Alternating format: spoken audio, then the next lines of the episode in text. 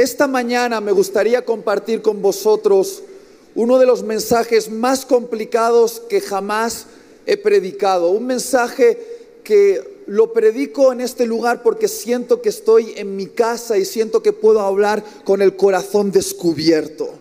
Porque hoy quiero hablarte acerca del sufrimiento, la esperanza y la gloria de Dios. Eh, este mensaje fue em, creado en mi corazón después de vivir uno de los momentos más tristes que mi mujer y yo hemos vivido en toda nuestra vida.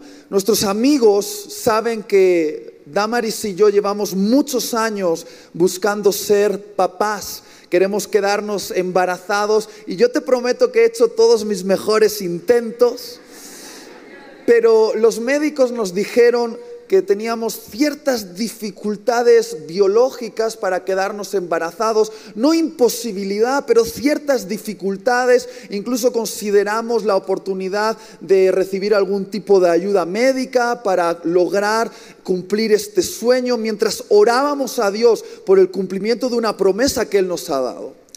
Y este febrero de repente mi mujer me dio la noticia, me dijo, Itiel, estamos embarazados.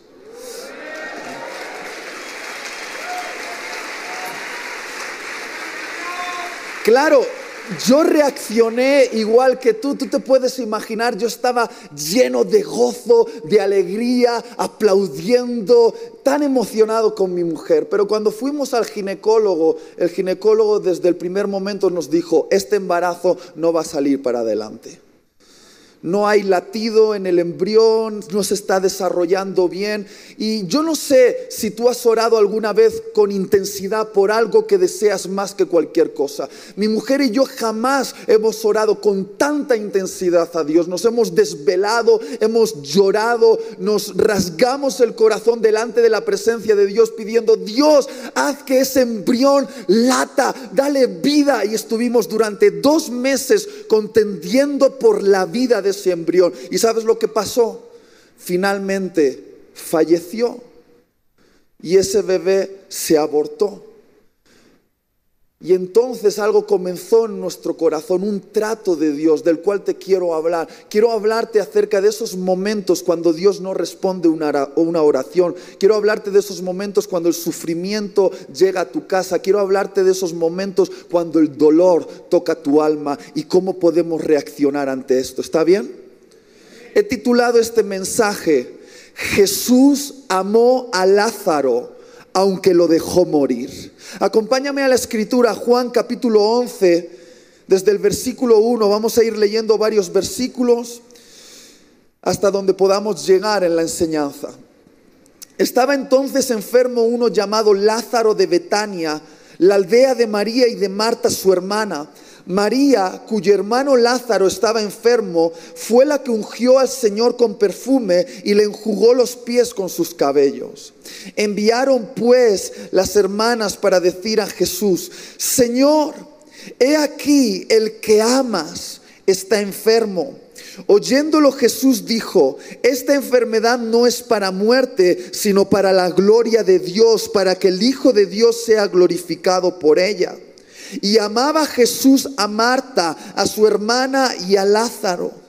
Cuando oyó pues que estaba enfermo, se quedó dos días más en el lugar donde estaba. Versículo 17. Vino pues Jesús y halló que hacía ya cuatro días que Lázaro estaba en el sepulcro. Betania estaba cerca de Jerusalén como a quince estadios y muchos de los judíos habían venido a Marta y a María para consolarlas por su hermano. Entonces Marta, cuando oyó que Jesús venía, salió a encontrarle, pero María se quedó en casa. Y Marta dijo a Jesús, Señor, si hubieses estado aquí, mi hermano no habría muerto. Mas también sé ahora que todo lo que pidas a Dios te lo dará. Jesús le dijo, tu hermano resucitará. Marta le dijo, yo sé que resucitará en la resurrección en el día postrero. Le dijo Jesús, yo soy la resurrección y la vida. El que cree en mí, aunque está muerto, vivirá. Y todo aquel que vive y cree en mí no morirá eternamente. ¿Crees esto? Versículo 32. María cuando llegó a donde estaba Jesús, al verle se postró a sus pies diciéndole, Señor, si hubieses estado aquí, no habría muerto mi hermano. Jesús entonces al verla llorando y a los judíos que la acompañaban también llorando, se estremeció en espíritu y se conmovió y dijo, ¿dónde le pusisteis? Le dijeron, Señor, ven y ve. Jesús lloró. Dijeron entonces los judíos, mirad cómo le amaba. Y algunos de ellos dijeron, ¿no podía este que abrió los ojos al ciego haber hecho también que Lázaro no muriera? Jesús, profundamente conmovido otra vez, vino al sepulcro. Era una cueva y tenía una, una, piedra puesta encima. Versículo 43. Clamó a gran voz y dijo, Lázaro, ven fuera. Y el que había muerto salió. Queridos hermanos, muchas veces he escuchado mensajes acerca de esta historia de la Biblia, mensajes que concluían más o menos de esta manera. Jesús no sanó a Lázaro porque tenía un milagro de resurrección. Jesús no va a contestar tu oración porque tiene algo mayor para ti. Y creo que es lícito llegar a una conclusión así a través de esta historia, pero creo que no es el mensaje completo que nos quiere mostrar esta historia. Y me gustaría que pudiésemos leer esta historia poniéndonos en la piel de los protagonistas. En primer lugar, me gustaría que notases que Lázaro, Marta y María eran amigos íntimos de Jesús. Comían habitualmente con Él, se sentaban en la misma mesa con Él y eso en la cultura judía era una señal de intimidad. Lo que quiero decir es que no solo eran discípulos de Jesús, sino que formaban parte de su círculo más íntimo. Es decir, Marta, María y Lázaro eran amigos de Jesús. De hecho, cuando Marta y María envían a los sirvientes a darle la noticia de la enfermedad de Lázaro, le dicen así, Jesús, aquel al que amas, está enfermo. Ni siquiera necesitaron decir su nombre, simplemente dijeron, aquel al que amas. Y eso fue suficiente para que Jesús supiese de quién estaban hablando. Ahora, Marta y, María pensaron de una manera muy lógica, de la manera que tú y yo pensaríamos también si nuestro hermano Lázaro estuviese enfermo. Marta y María pensaron, si Jesús hizo milagros para otros, extraños, extranjeros, incluso enemigos de la patria judía como los romanos, ¿cómo no hará un milagro para un amigo íntimo? Pero ¿sabes lo que ocurrió? Que no lo hizo. Al menos no lo hizo como ellas esperaban. Y quiero ser bien honesto con vosotros y preguntaros, ¿habéis estado alguna vez en esa situación donde parece que Jesús está haciendo milagros para todos menos para ti? ¿Te has encontrado en esa situación donde ves a Jesús haciendo milagros para extraños, gente de la calle, gente de dudosa moralidad, gente que ni siquiera tiene compromiso con el Evangelio? Y tú, que eres un amigo íntimo de Jesús Tú que le has invitado a tu casa, tú que te has echado a sus pies y has escuchado sus enseñanzas, tú que le has perfumado con tu mejor perfume, no recibes la contestación a tu petición. Otros reciben milagros de provisión, de, de fertilidad, de sanidad. Y tú, que eres un amigo de Jesús, recibes silencio. ¿A alguien le ha pasado esto o solo me ha pasado a mí? Ahora quiero que notes algo. Lo primero que quiero que notes es que Jesús no respondió a la petición de ayuda durante siete días. Ahora, ¿has pensado cómo se sentirían Marta y María durante esos siete días de no respuesta por parte de Jesús? Porque es muy fácil leer la Biblia si no te pones en el pellejo de los protagonistas. Pero imagínate esos siete días de no respuesta. Imagínate esos siete días de silencio. Imagínate esos siete días esperando que Jesús hiciese, algo y no, lo, y no lo hacía. Porque muchas veces leemos la escritura y vemos una historia que empieza en el capítulo 1 y termina en el capítulo 2. Tú tardas 10 minutos en leerla, pero quizá han pasado más de 10 años. 10 años de espera, 10 años de silencio, 10 años de, de, tribulación, 10 años. ¿Te puedes imaginar lo que son 10 años esperando una respuesta? Lo segundo que quiero que notes es que Jesús ofendió profundamente a sus amigos. Porque en una cultura como la judía, basada en el honor, que tú dijeses que eres amigo de la familia y no asistir al funeral de una persona amada era una ofensa directa contra la familia. Y Jesús no solo no contestó a la petición de ayuda, sino que no estuvo en el funeral de Lázaro. Es decir, ofendió profundamente a la familia. Y en tercer lugar, Jesús les llevó a un estado de desesperanza absoluta. ¿Por qué? Porque en aquella época el misticismo romano que se mezclaba a veces con la religión judía, decía que cuando una persona moría, su espíritu rondaba el cuerpo durante tres días, pero que al cuarto ya no había posibilidad de ningún tipo de milagro, porque simplemente el espíritu se marchaba y ya hacía cuatro días que Lázaro había muerto, por lo tanto no había ningún tipo de esperanza.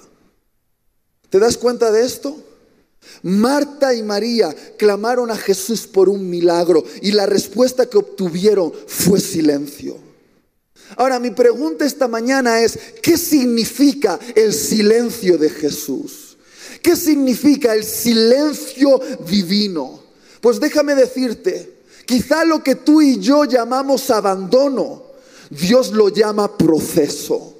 Voy a volverlo a decir. Quizá lo que tú y yo llamamos abandono, Dios lo llama proceso. Muchas, muchas veces Jesús no va a cambiar tu situación porque lo que quiere es cambiarte a ti. Tú quieres que Jesús haga algo para ti, pero Jesús quiere hacer algo en ti. ¿Por qué? Porque lo que haría para ti es temporal, pero lo que va a hacer en ti será eterno. Tú quieres un milagro temporal, pero Dios quiere forjar algo eterno en tu corazón. Mira, llevo varios años en la fe para darme cuenta de que este mundo te hiere, ¿verdad?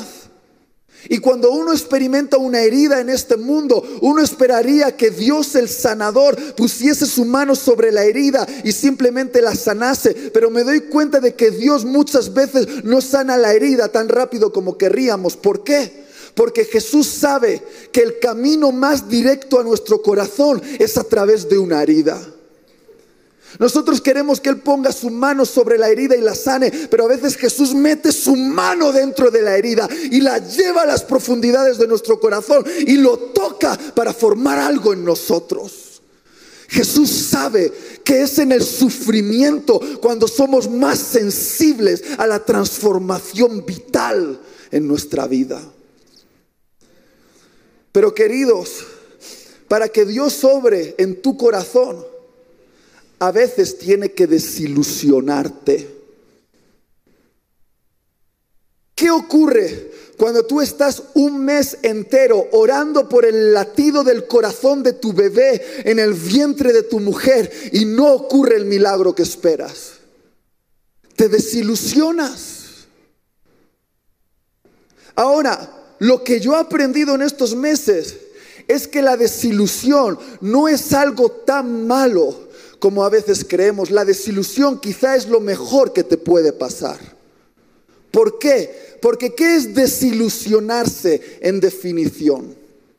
Desilusionarse es liberarse de una falsa ilusión. ¿Qué es desilusionarse? Es liberarse de una falsa ilusión. ¿De qué falsa ilusión tuvo que liberarme Dios a mí? ¿De qué falsa ilusión tiene que liberarte Dios a ti? De la ilusión de que por ser amado por Dios, Él te evitará todo sufrimiento en tu vida presente. Queridos hermanos, hay pocas cosas que yo tengo seguras en esta vida, pero esta la sé como que la sé.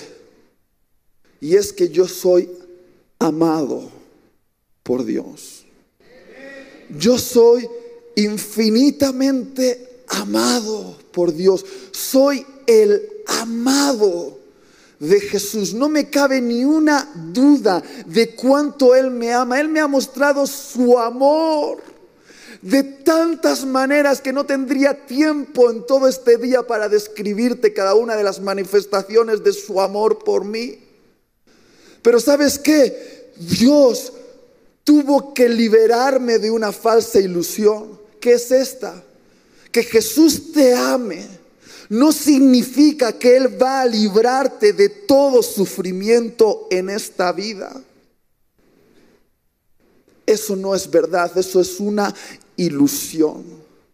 Queridos hermanos, Jesús no murió en la cruz para arreglar tus problemas temporales. Jesús murió en la cruz para arreglar tu problema eterno. En la interpretación consumista que tenemos del Evangelio, hemos llegado a traducir Juan 3:16 de la siguiente manera, porque de tal manera amó Dios al mundo que ha dado a su único Hijo para que todo aquel que en Él cree sea sanado de toda enfermedad. ¿Dice eso? Para que todo aquel que en Él cree sea prosperado económicamente. ¿Dice eso? Para que todo aquel que en Él cree arregle todos los problemas que tiene su familia. ¿Dice eso? No dice para todo aquel que en Él cree no se pierda, sino que tenga vida eterna. Jesús no murió en la cruz para arreglar tus problemas temporales. Él murió en la cruz para arreglar tu problema eterno. Jesús murió en la cruz para darte una esperanza que va más allá de esta vida. Ahora, si tomas en serio la Biblia, y espero que lo hagas, si la lees desde la primera página hasta la última página, verás que hay un patrón que se repite constantemente y es este. Dios dejó sufrir a aquellos que amaba y usó ese sufrimiento como una herramienta para formar algo eterno en sus corazones. No quiero decir que Dios provoque dolor, no quiero decir que Dios enferme a la gente, no quiero decir que Dios envíe accidentes, no, no, no, no, no, no. Todo ese problema surgió en Génesis capítulo 3. De ahí viene todo nuestro dolor, todo nuestro sufrimiento, toda la violencia, toda la enfermedad y toda la muerte. Pero lo que estoy diciendo es que Dios en medio de este mundo plagado de sufrimiento que nos choca directamente, es capaz de tomar esas situaciones de dolor y usarlas como un cincel para formar algo eterno en nuestro corazón. Si leyeses la Biblia con un subrayador rojo y marcases todas las partes donde se ve que aquellos que Dios amaba, Dios también los dejó sufrir, tendrías toda tu Biblia desde la primera a la última página, marcada en rojo. Dime una sola persona en la Biblia que no experimentase sufrimiento. Cualquiera que tú me puedas exponer ahora, yo te diré cuáles fueron sus años de dolor, de, tortura, de abandono, de promesas que se alargaban en el tiempo, de tribulaciones, de desierto, de engaños, de ofensa. Dime cualquiera en la Biblia, dime cualquiera que Dios amó y te hablaré de sus sufrimientos. Pero te voy a decir algo, ese sufrimiento no terminó con ellos, sino que ese sufrimiento fue usado por Dios para crear algo eterno y permanente. Déjame hablarte, por ejemplo, de José. José, desde el momento que Dios le dio ese sueño, la promesa, hasta el momento que ese sueño y esa promesa se cumplió, dicen los teólogos que pasaron 16 años.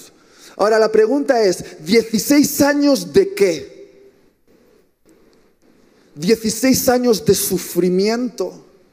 16 años donde sus hermanos le traicionaron, Dijeron a su padre que había sido devorado por una bestia salvaje. 16 años donde terminó siendo esclavo en Egipto, sirviendo y por ser íntegro terminó en la cárcel. 16 años donde él hizo el bien y se olvidaron de él en lo más profundo de una mazmorra. 16 años de sufrimiento. Ahora, Seamos honestos, ¿cuántos creen que José durante esos 16 años levantaría su voz a Dios y le diría, Dios, ¿Dónde está el cumplimiento de tu promesa? Líbrame de este sufrimiento. ¿Cuántos creen que José oró así? Claro que lo hizo porque era un hombre como tú y como yo. José quería que Dios hiciera algo para él, pero Dios quería hacer algo en él. José quería una solución a sus problemas temporales, pero Dios estaba haciendo algo eterno en el corazón de José. Y el sufrimiento fue la herramienta que Dios usó para transformar el corazón de ese joven soñador, soberbio, en un maduro gobernante humilde. Y la evidencia de que el corazón de José fue transformado a través del sufrimiento la vemos en Génesis 50. Cuando los hermanos de José se presentan delante de él temblando de miedo, pensando que José va a vengarse de ellos. Y José siente compasión por aquellos que le traicionaron y puede verles con misericordia y decirle, no temáis. No temáis, porque aquello que vosotros pensasteis para mi mal, Dios lo ha cambiado para mi bien, vuestro bien y el bien de millones de personas que están siendo libres de la hambruna.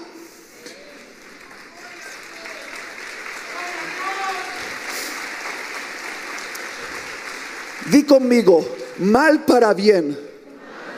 Más fuerte, mal para bien. Dios es experto de tomar el mal y usarlo para bien. Por ejemplo, José, todas las injusticias que él vivió, Dios las usó para liberar del hambre a millones de personas y crear un lugar donde el pueblo de Dios pudo crecer y multiplicarse.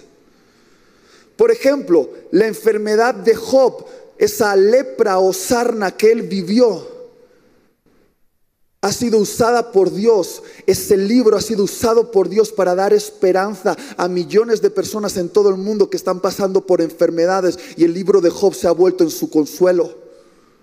Por ejemplo, el encarcelamiento de Pablo, todos esos años dentro de una cárcel, Dios lo usó para que Pablo pudiese escribir las cartas que hoy llenan más del 50% de nuestra Biblia y por eso nosotros tenemos Nuevo Testamento, porque Pablo fue encarcelado. Dios es experto de tomar cosas que parecen malas y darles la vuelta y transformarlas para el bien incluso de otros. Y si no me crees, mira la cruz. No había símbolo más vergonzoso, que representase algo más sucio, tortura, muerte y vergüenza como una cruz, pero Dios decidió usar ese símbolo y transformarlo en un símbolo que ha dado esperanza a millones de personas durante los últimos dos mil años. Dios es capaz de tomar una cruz de vergüenza y convertirla en un símbolo de esperanza. Ese es nuestro Dios. Toma cosas malas y las convierte en cosas para el bien. No sé si alguien me está entendiendo aquí. Pero te digo una cosa, hay que sangrar en la cruz. Hay que sangrar en la cruz.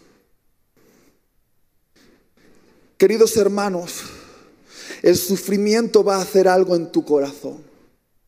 Para bien o para mal, pero el sufrimiento te transforma. Y solo te puede transformar en dos cosas. O te transforma en un monstruo o te transforma en alguien más parecido a Jesús. Lo vuelvo a decir, el sufrimiento siempre nos transforma y solo puede transformarnos en dos cosas. O nos transforma en un monstruo o nos transforma en alguien más parecido a Jesús. Y todo depende de cómo vamos a reaccionar ante el sufrimiento que viene a nuestra vida. Ahora piensa en esto. ¿No te das cuenta de que algunas de las virtudes más hermosas del cristiano se generan en atmósferas de sufrimiento? Algunas de las virtudes por las cuales vamos a ser más recompensados en la eternidad son aquellas que se generan en atmósferas de sufrimiento. Por ejemplo, ¿cómo desarrollarías la virtud del perdón sin que un desgraciado te ofendiese? ¿Cómo desarrollarías la virtud de la compasión? si no hubiese viudas, huérfanos y enfermos? ¿Cómo desarrollarías la virtud de la paciencia si no tuvieses que esperar durante años el cumplimiento de una promesa que Dios te ha dado? ¿Cómo desarrollarías la virtud de la generosidad si no hubiese gente en estrechez económica en nuestra comunidad? ¿No te das cuenta de que las virtudes por las cuales seremos más alabados en el cielo por nuestro Dios son las virtudes que se generan en los momentos de dolor, escasez, enfermedad, aparente ausencia de Dios? Son virtudes que van a permanecer eternamente en nosotros. Te voy a decir una cosa, si Dios contestase instantáneamente todas nuestras oraciones, no desarrollaríamos el carácter de Cristo. Lo peor que Dios podría hacer es contestar todas nuestras oraciones en el momento y de la manera que nosotros queremos. Hace un tiempo atrás vi en la televisión unas imágenes tan impactantes de nuestros hermanos en la India siendo apaleados por hinduistas golpeados con palos mientras les echaban gasolina encima y les prendían con fuego a causa de su fe. Y cuando yo vi estas imágenes, me estremecí por dentro y le dije, Dios, pero ¿qué estás permitiendo padecer a tu iglesia? Es tu amada. ¿Y sabes lo que me dijo Dios?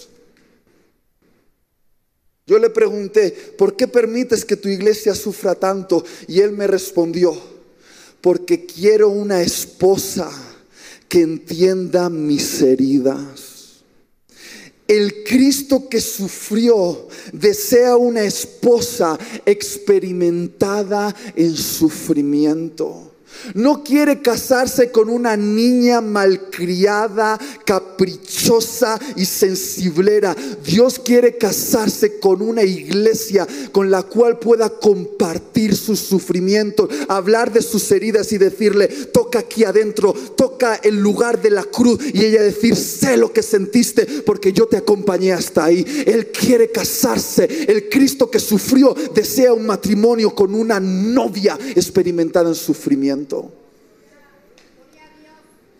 Y si no te gusta esa parte del Evangelio, tendrás que arrancar la mitad de las páginas de toda la Biblia. Si algo ha hecho el sufrimiento en mí es que me ha hecho más sensible. Ahora cuando alguien me habla de sus padecimientos, he aprendido de que mi teología es insuficiente, que a veces simplemente tengo que abrazar a las personas. ¿Alguien me ayuda al piano, por favor? Regresando a la historia de Marta, María y, Lázaro, yo me imagino que cuando pusieron el cuerpo de Lázaro en el sepulcro, el alma de Marta y María fue a un lugar más oscuro que ese sepulcro, lo que yo llamo el lugar de la duda acerca de la bondad de Dios. Queridos hermanos, no hay lugar más oscuro que el sepulcro de la duda acerca de la bondad de Dios. Y cuando Marta y María se presentaron delante de Jesús, las dos clamaron de la misma manera, dijeron, si hubieses estado aquí, esto no habría ocurrido. Ahora, ¿no te resulta familiar ese clamor? ¿No es muy parecido al clamor que tú y yo experimentamos? cuando el sufrimiento toca a nuestra familia, cuando la enfermedad toca nuestro cuerpo, un accidente deja en silla de ruedas a alguien que amamos, o la crisis económica llega al hogar, o cuando uno recibe un abuso sexual del familiar que supuestamente debía protegerle, o cuando el narcotraficante toma la cabeza de tu hija. ¿No nos hacemos esas preguntas? Dios, ¿dónde estás? ¿Por qué no hiciste nada para impedirlo? Dios, ¿por qué no me defendiste en medio de esta situación? Y queridos hermanos, si tú esperas que hoy te dé una respuesta a estas preguntas, no las tengo. Pero hay algo que me consuela en esta historia y es esto, que cuando Marta y María se expresan delante de Jesús con su corazón abierto, Jesús no las reprende. No reprende a Marta y a María por expresar su dolor delante de Jesús, sino que Jesús deja que ellas viertan su dolor a sus pies y absorbe esa amargura. Queridos hermanos, Jesús siempre prefiere un diálogo honesto que un discurso religioso. A veces nosotros pensamos que tenemos que sorprender a Jesús diciéndole, no, todo está bien, Jesús, gloria a Dios, paz en las alturas. A Dios no le complacen nuestros discursos religiosos, Él está esperando un diálogo honesto. Sabes, el lugar correcto donde derramar todo tu dolor, donde derramar toda tu amargura, donde derramar todas tus preguntas, es a los pies de Jesús. No es en las redes sociales no es en conversaciones con otros hermanos que van a hacer que su fe se debilite. No, no, no, Jesús está esperando y te está invitando. Ven a mí, vamos, ven a mí y háblame con fuerza si hace falta. Discutamos de este asunto. Llora a mis pies porque yo no te reprendo. Jesús no te va a decir, eh, cuidado, a ver, ¿con quién piensas que estás hablando? Jesús sabe que ese es el momento que le toca a tu corazón. Claro que yo he tenido diálogos honestos con Dios en mi habitación después de la pérdida de mi bebé. Claro que he ido a esa habitación donde yo leo la palabra, donde preparo mis predicaciones, donde oro, pero he ido a presentarle a Dios mi queja. ¿Y sabes lo que he descubierto? Que esos diálogos con Dios, en vez de alejarme de Él, me han acercado a su corazón. Yo no puedo explicártelo bien, pero cuando uno se acerca con esa vulnerabilidad a Dios, sale de ese encuentro más cercano a su corazón. Y por favor, Fíjate bien la manera en la que Jesús responde a Marta y a María. Marta y María le dicen lo mismo, pero Jesús las contesta de dos maneras diferentes. A Marta la confronta con la verdad, casi entra, entra en un debate teológico con ella. Pero a María, a María la acompaña en su dolor y llora con ella. Yo llamo a esto que Jesús le dio a Marta el ministerio de la verdad y le dio a María el ministerio de las lágrimas.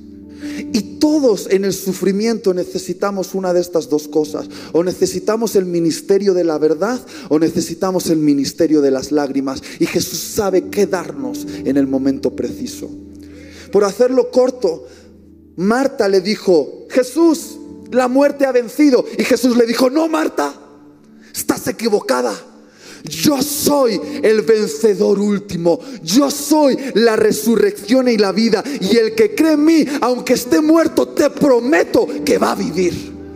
¿Qué estaba haciendo Jesús? Le estaba dando una perspectiva de la eternidad. Él le habló de la vida eterna. Y quiero que observes esta cuerda. Obsérvala bien.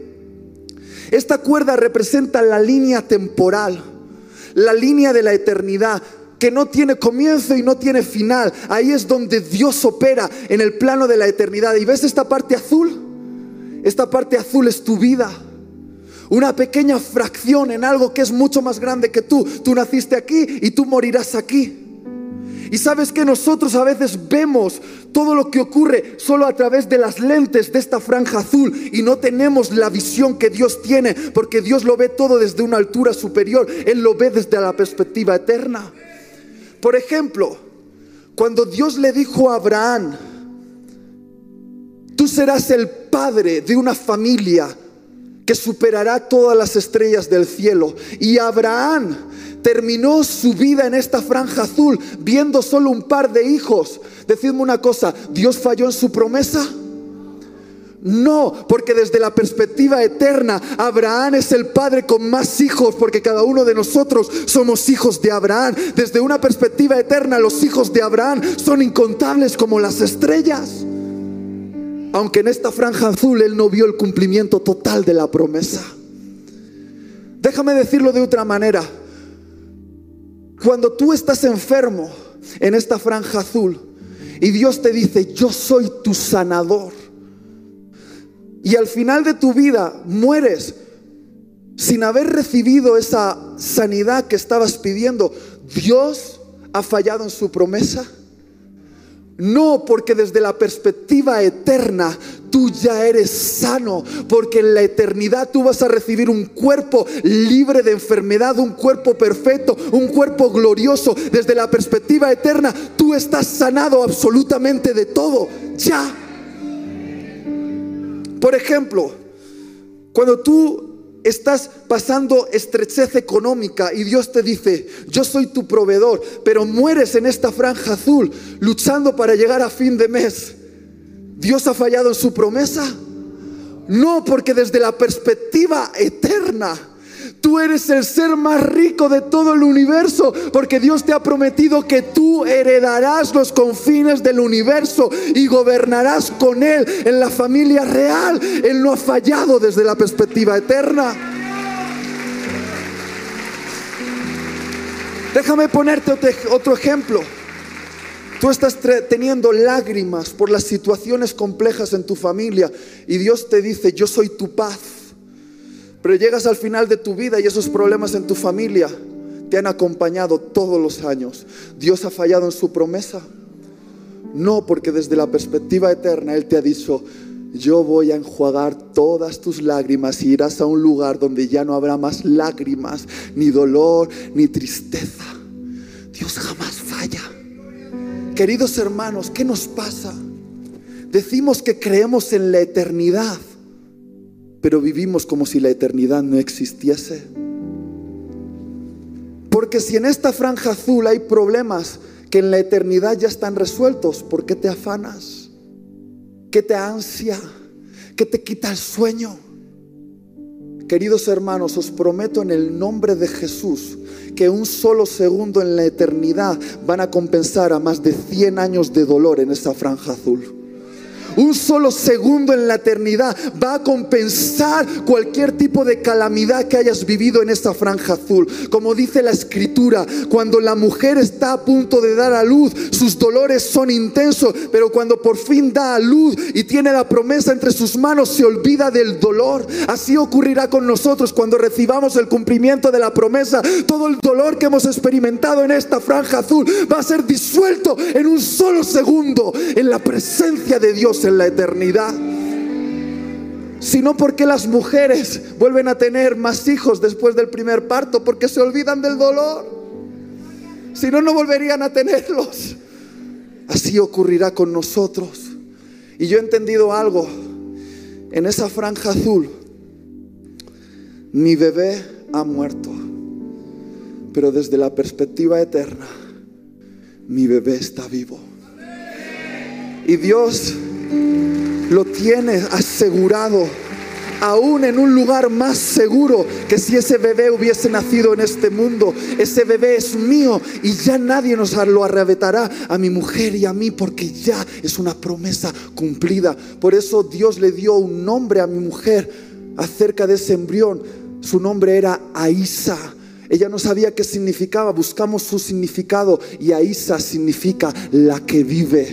Y Dios me dijo, aunque creas que no vive en esta franja azul, ella vive en mí, mientras yo esté en ti, ella está en ti. Entonces, tu promesa está asegurada. Pero hay que cambiar nuestras perspectivas. Tenemos que verlo desde el plano eterno. ¿Alguien me está entendiendo aquí? ¿Tiene sentido? Ahora tengo que terminar. A María, a María Jesús le dio lágrimas. Dice que Jesús lloró. Y muchas veces se le ha dicho que el motivo de, de las lágrimas de Jesús es porque la gente no creía en él. Pues se hubiese pasado todo el Evangelio llorando porque no creían en él ni sus discípulos. Y obviamente no iba a llorar por Lázaro porque él sabía que Lázaro iba a resucitar. Entonces la pregunta es, ¿por qué lloró Jesús? ¿Por qué crees? Por empatía, por sentirse sensible al dolor de su amada María. Y con las lágrimas de Jesús, Jesús le estaba diciendo a María el sermón más sanador que nadie puede darte. Jesús le estaba diciendo, yo también, yo también. ¿Qué quiero decir con esto? Cuando nuestro bebé falleció, algunos cristianos bien intencionados, pero bien equivocados también, venían con sus teorías raras místicas acerca de por qué nuestro bebé había sido eh, abortado. ¿Sabes esos momentos donde te dan ganas de dar a alguien un masaje pentecostal? Pero hubo un hombre, Alejandro le conoce, que se llama Javi de Betel, que cuando me vio en ese momento me dijo, Itiel, déjame que te cuente algo. Yo también perdí un bebé, un bebé que tenía un día de nacido. ¿Tú te puedes imaginar eso? Y cuando él me contó eso y él empezó a llorar y yo a llorar con él y nos abrazamos, no sé cómo explicarlo, pero que él me dijese, yo también, yo también siento tu dolor, yo también sé lo que estás pasando, fue algo que sanó mi alma. Y sabes, Jesús te dice, yo también. Porque Dios no se quedó como un espectador de nuestro sufrimiento. Dios se metió en carne y hueso y se hizo sensible a todos nuestros dolores. Por eso la palabra dice que tenemos a un Dios en el cielo que puede compadecerse de nosotros. ¿Alguien te ha traicionado? Jesús te dice, a mí también me traicionaron mis amigos. Alguien te ha abandonado, Jesús te dice, a mí mis amigos también me abandonaron. Alguien te ha puesto en vergüenza, Jesús te dice, a mí me avergonzaron en la cruz y me pusieron desnudo. Alguien ha abusado de ti, Jesús dice, de mí también en la cruz abusaron. Has sufrido dolor en tu cuerpo, Jesús te dice, yo también he experimentado dolor sin límites en mi cuerpo. Alguna vez Dios no ha contestado una oración, Jesús dice, Dios también en Getsemaní no contestó mi oración. Jesús te dice, yo también. Yo también. Puedo entenderte y llorar contigo. Y quizá Dios no me dio respuestas en esa habitación cuando yo le hablé de mi bebé, pero yo pude percibir sus lágrimas. Y él también me dijo, yo sé el dolor de perder algo que amas.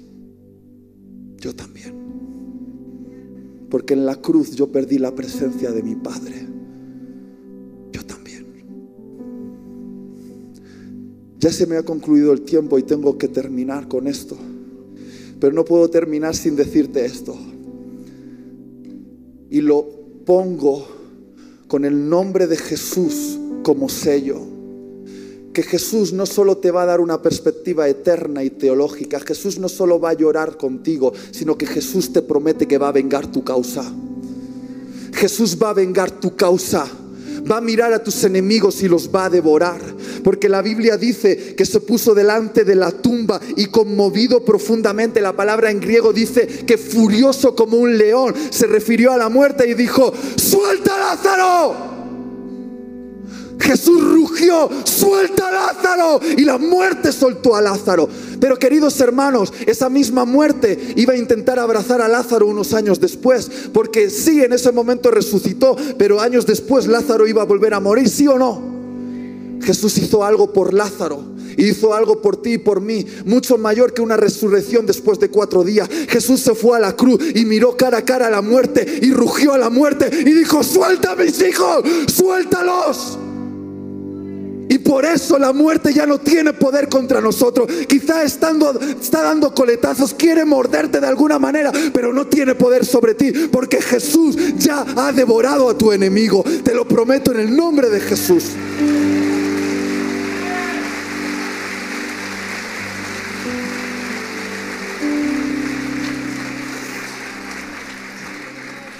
Entonces, si Lázaro resucitó, pero luego volvió a morir en esta franja azul, ¿por qué lo resucitó Jesús?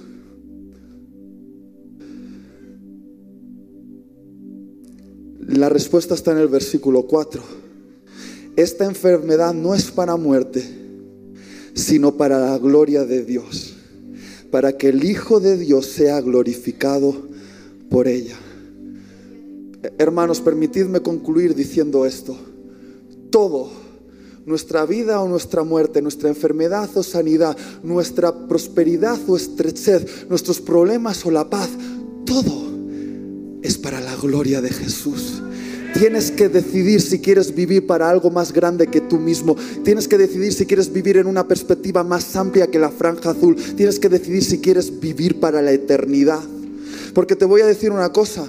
Adorar a Dios por haber recibido una contestación milagrosa a tu petición le da gloria a Dios.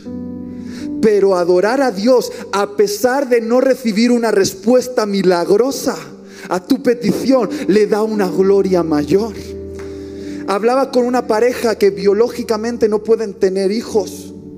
Y yo les decía, mira, si Dios hace el milagro, todo el mundo que sabe que biológicamente sois estériles, van a levantar sus manos a Dios y van a decir, gloria a Dios, gloria a Dios, gloria a Dios. Pero os voy a decir una cosa, si Dios nos diese ese hijo, y a pesar de eso, vosotros levantáis vuestras manos delante de la presencia de Dios y decís gloria a Dios a pesar de todo. Eso le dará una gloria mayor a vuestro Dios.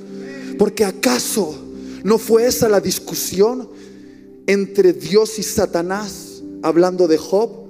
Satanás le dijo, si estos seres humanos no te quieren, te quieren porque mira, los prosperas, pero quítale la protección, permite que el dolor llegue a su vida y verás cómo te niegan en tu misma cara. ¿Y sabes lo que hizo Dios? No te voy a contestar yo, Satanás. Voy a hacer una contestación a través del mejor hombre que tengo en la tierra. Mi mejor amigo Job va a ser mi respuesta para ti. Tócalo. ¿Y sabes lo que hizo Job? El mayor acto de guerra espiritual que se puede hacer en medio de todas sus preguntas sin respuesta, en medio del dolor y el sufrimiento, levantó sus manos a Dios y adoró. Y estableció el gobierno de Dios en su corazón.